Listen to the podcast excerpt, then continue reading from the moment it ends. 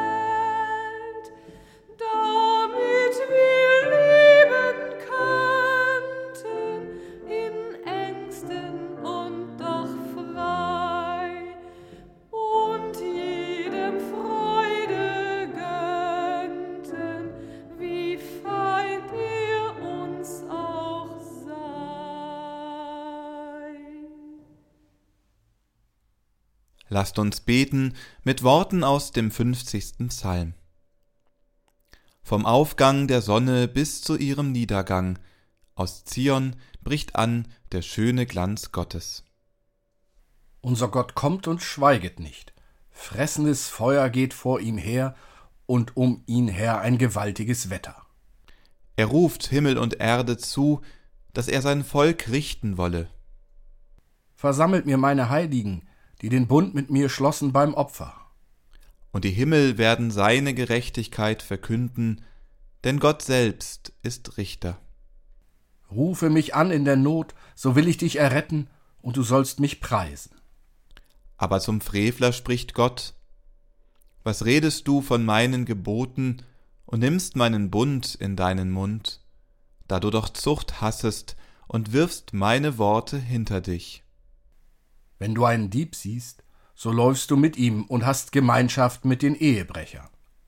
Deinen Mund lässest du Böses reden, und deine Zunge treibt Falschheit. Du sitzest und redest wider deinen Bruder, deiner Mutter Sohn verleumdest du. Das tust du, und ich schweige, da meinst du, ich sei so wie du. Aber ich will dich zurechtweisen und es dir vor Augen stellen. Begreift es doch, die ihr Gott vergesset, dass ich nicht hinraffe, und kein Retter ist da. Wer Dank opfert, der preiset mich, und da ist der Weg, dass ich ihm zeige das Heil Gottes. Er sei dem Vater und dem Sohn und dem Heiligen Geist, wie es war im Anfang, jetzt und immer da und von Ewigkeit zu Ewigkeit. Amen. Lasst uns beten. Ewiger Gott, Du hast mit dem Volk Israel am Sinai mit der Kundgabe der zehn Gebote einen ewigen Bund geschlossen.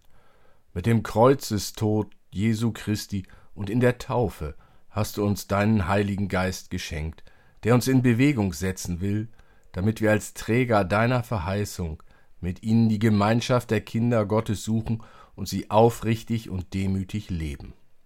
Sprich zu uns durch die Worte der Heiligen Schrift und das Zeugnis der Propheten, damit wir dich als deine Kinder fürchten und lieben, dir vertrauen und dich ehren, gestern, heute und in Ewigkeit sei dein Name der Atem unseres Lebens. Amen.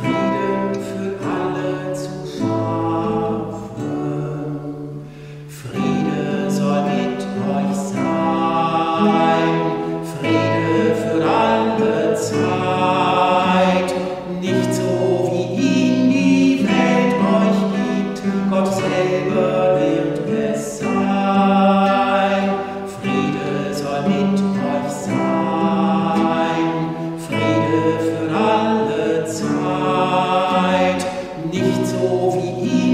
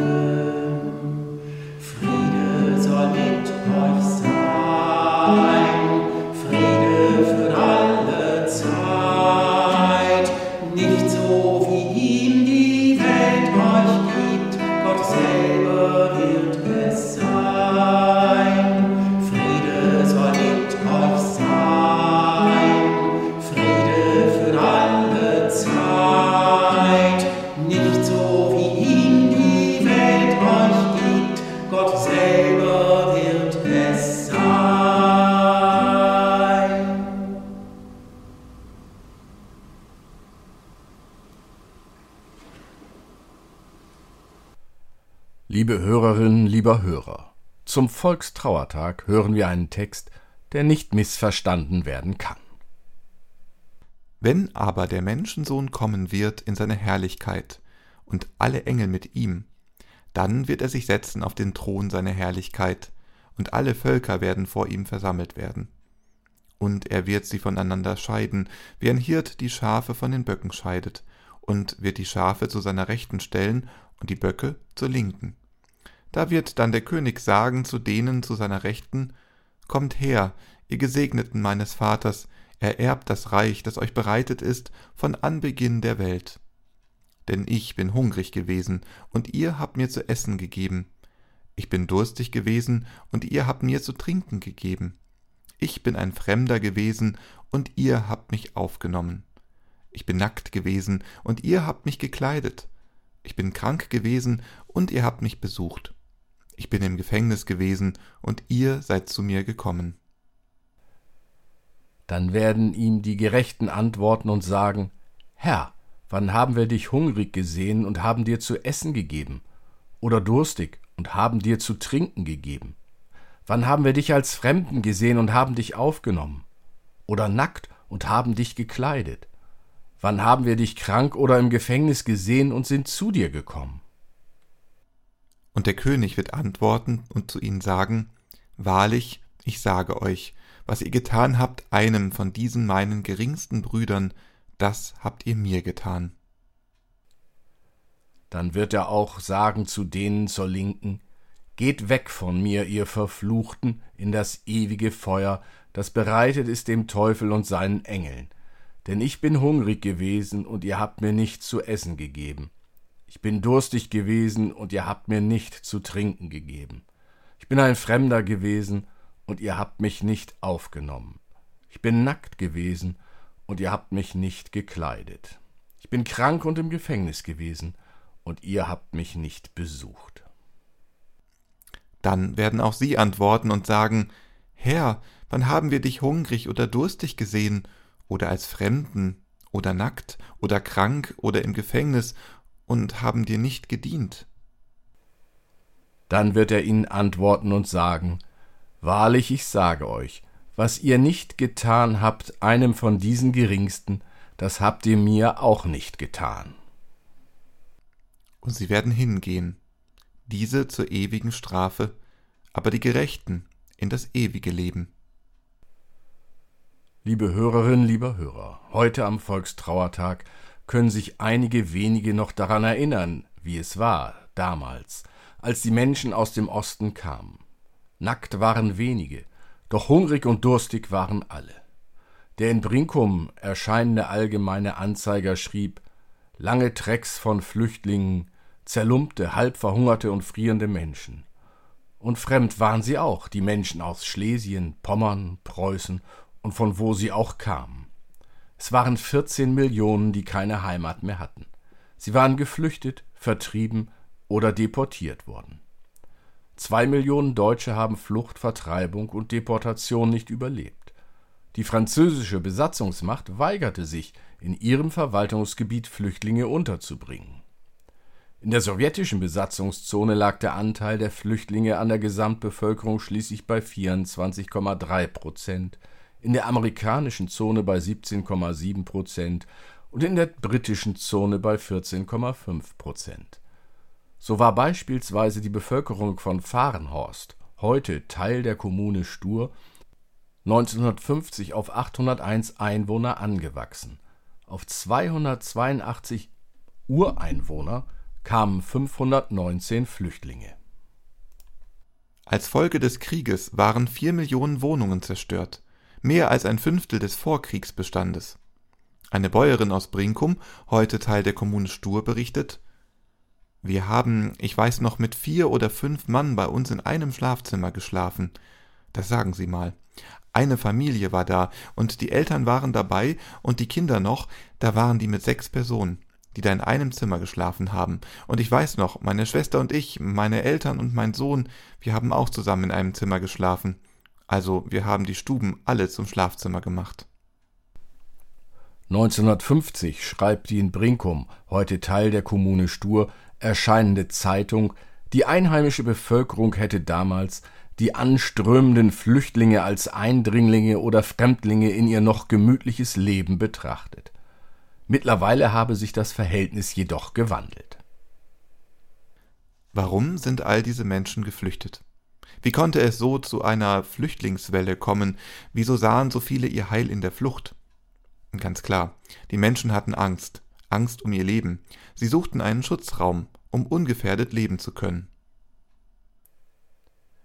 Wie es ist, einen solchen Schutzraum nicht erreichen zu können oder vor diesem zu stehen ohne die Grenze überwinden zu können, haben in den Jahren 1933 bis 1945 Millionen Menschen gemacht.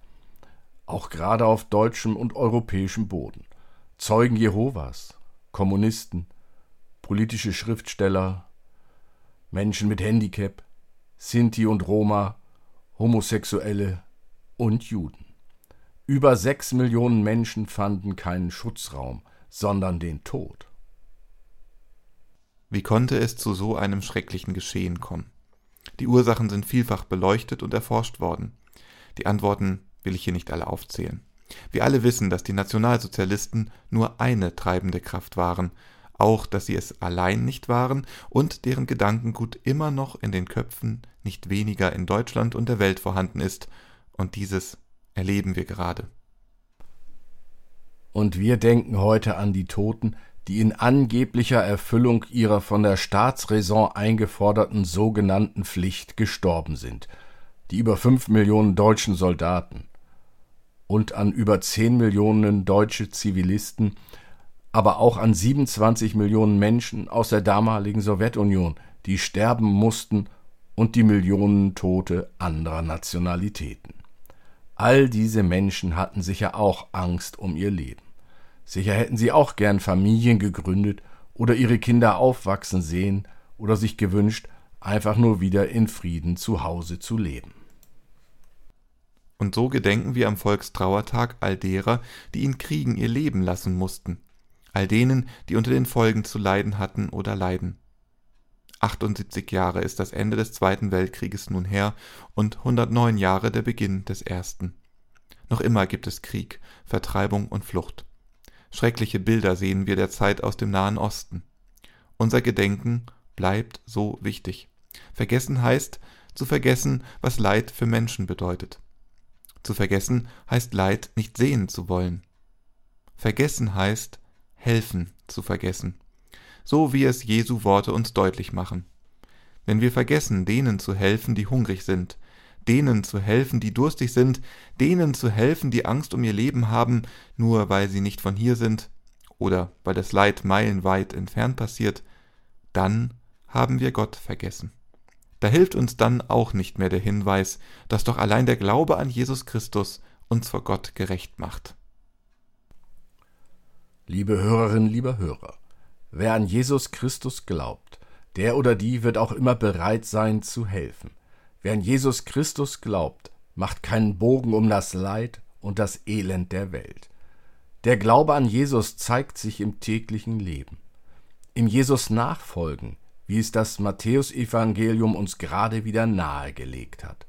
Auf seinen Spuren finden wir zudem, was heiles Leben genannt werden kann. Wie in Zukunft die Welt auch aussehen könnte, wird in den auch verfilmten Romanen Die Tribute von Panem eindrücklich beschrieben. Gestern war der Kinostart des fünften Filmes dieser Reihe. Zwölf streng voneinander abgeschottete Bezirke gibt es da. Einem einzigen dieser Bezirke geht es wirklich gut. Die anderen haben in jedem Jahr je zwei Menschen zwischen zwölf und achtzehn Jahren an diesen einen Bezirk abzuliefern, die dann in einer Arena gegeneinander antreten. Der oder die einzige Überlebende gewinnt für ein Jahr die ausreichende Versorgung mit Lebensmitteln für den Herkunftsbezirk. Eine heile Welt sieht anders aus. Eine christliche Welt sieht anders aus. In einer christlichen Welt wird das Elend gesehen und sich gekümmert, so wie im Evangelium beschrieben. Die einfachste Art und Weise, sich zu kümmern, ist das Hinsehen, sich interessiert zeigen. Schon dies hilft den Betroffenen. Und aus diesem Hinsehen, sich interessiert zeigen, kann sich dann mehr entwickeln, je nachdem, was der oder die Einzelne für Begabungen hat. 2023 ist zum einen meilenweit von 1945 entfernt und zugleich ist 2023 ganz dicht dran an 1945. Weit weg weil wir hier trotz des Krieges in der Ukraine und in Gaza und Israel und in vielen anderen Kriegen in der ganzen Welt in Frieden und größtmöglicher Freiheit leben können. Ganz dicht dran, weil wieder Menschen vor unseren Türen stehen und Schutz suchen. Das Nichtvergessen von dem, was war, hilft uns jetzt und morgen mit dem Blick auf Jesus zu handeln. 78 Jahre sind uns geschenkt worden. 78 Jahre. Ein Menschenleben. Millionen mussten dafür sterben. Lasst uns im Gedenken an das, was war, tun, was wir können, und so anderen Jahre des Friedens ermöglichen. Amen.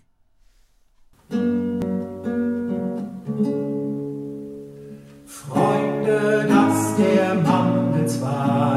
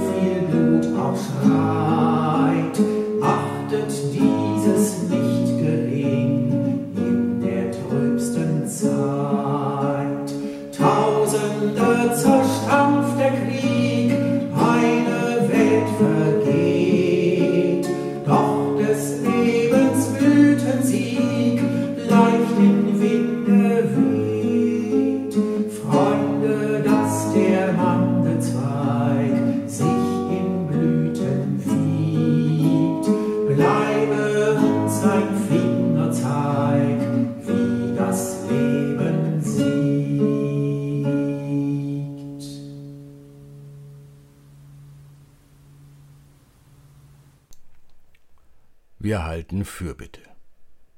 Herr, du hast mit dem Volk Israel einen ewigen Bund am Sinai geschlossen. Mit den zehn Geboten, die du Mose übergabst, hast du allen, die auf dich vertrauen, Orientierung und Maßstäbe für ihr Leben angeboten. Herr, das Verhältnis von Juden und Christen zueinander ist seit Jahrhunderten überschattet und belastet von Unverständnis bis hin zur Feindschaft. Auch eine große Zahl der Menschen, die keine Christen sind, feinden die Juden an. Herr, wir bitten dich, hilf uns nicht aus den Augen zu verlieren, dass du das Volk Israel ausgewählt hast, um deinen heiligen Willen zu offenbaren. Darum bitten wir dich, Herr, lass uns erkennen, dass auch Israel Träger deiner Verheißung ist. In den zehn Geboten begegnest du uns als der Ewige und Gerechte, der dieser Welt die Wahl zwischen Segen und Fluch lässt. Darum bitten wir dich, Herr, weise uns deinen Weg, dass wir neu nach deinen Lebensordnungen fragen lernen. Herr, wir haben Schwierigkeiten, das Alte Testament als Buch der Verheißung göttlichen Willens für Juden und Christen zu verstehen. Weil Jesus Christus, unser Herr und Bruder, dieses Buch als heilige Schrift verstanden hat, indem er deinen verborgenen Willen lesen konnte, mahnt er auch uns, das Alte und das Neue Testament als Offenbarung zu sehen, die uns den Weg zum Reich Gottes weist. Darum bitten wir dich, schenke uns ein Verständnis deiner biblischen Offenbarung und segne alle, die ehrfürchtig nach dir fragen und nach deinen Geboten leben. Darum beten wir. Vater unser im Himmel, geheiligt werde dein Name, dein Reich komme, dein Wille geschehe wie im Himmel, so auf Erden. Unser tägliches Brot gib uns heute und vergib uns unsere Schuld, wie auch wir vergeben unseren Schuldigern. Und führe uns nicht in Versuchung, sondern erlöse uns von dem Bösen.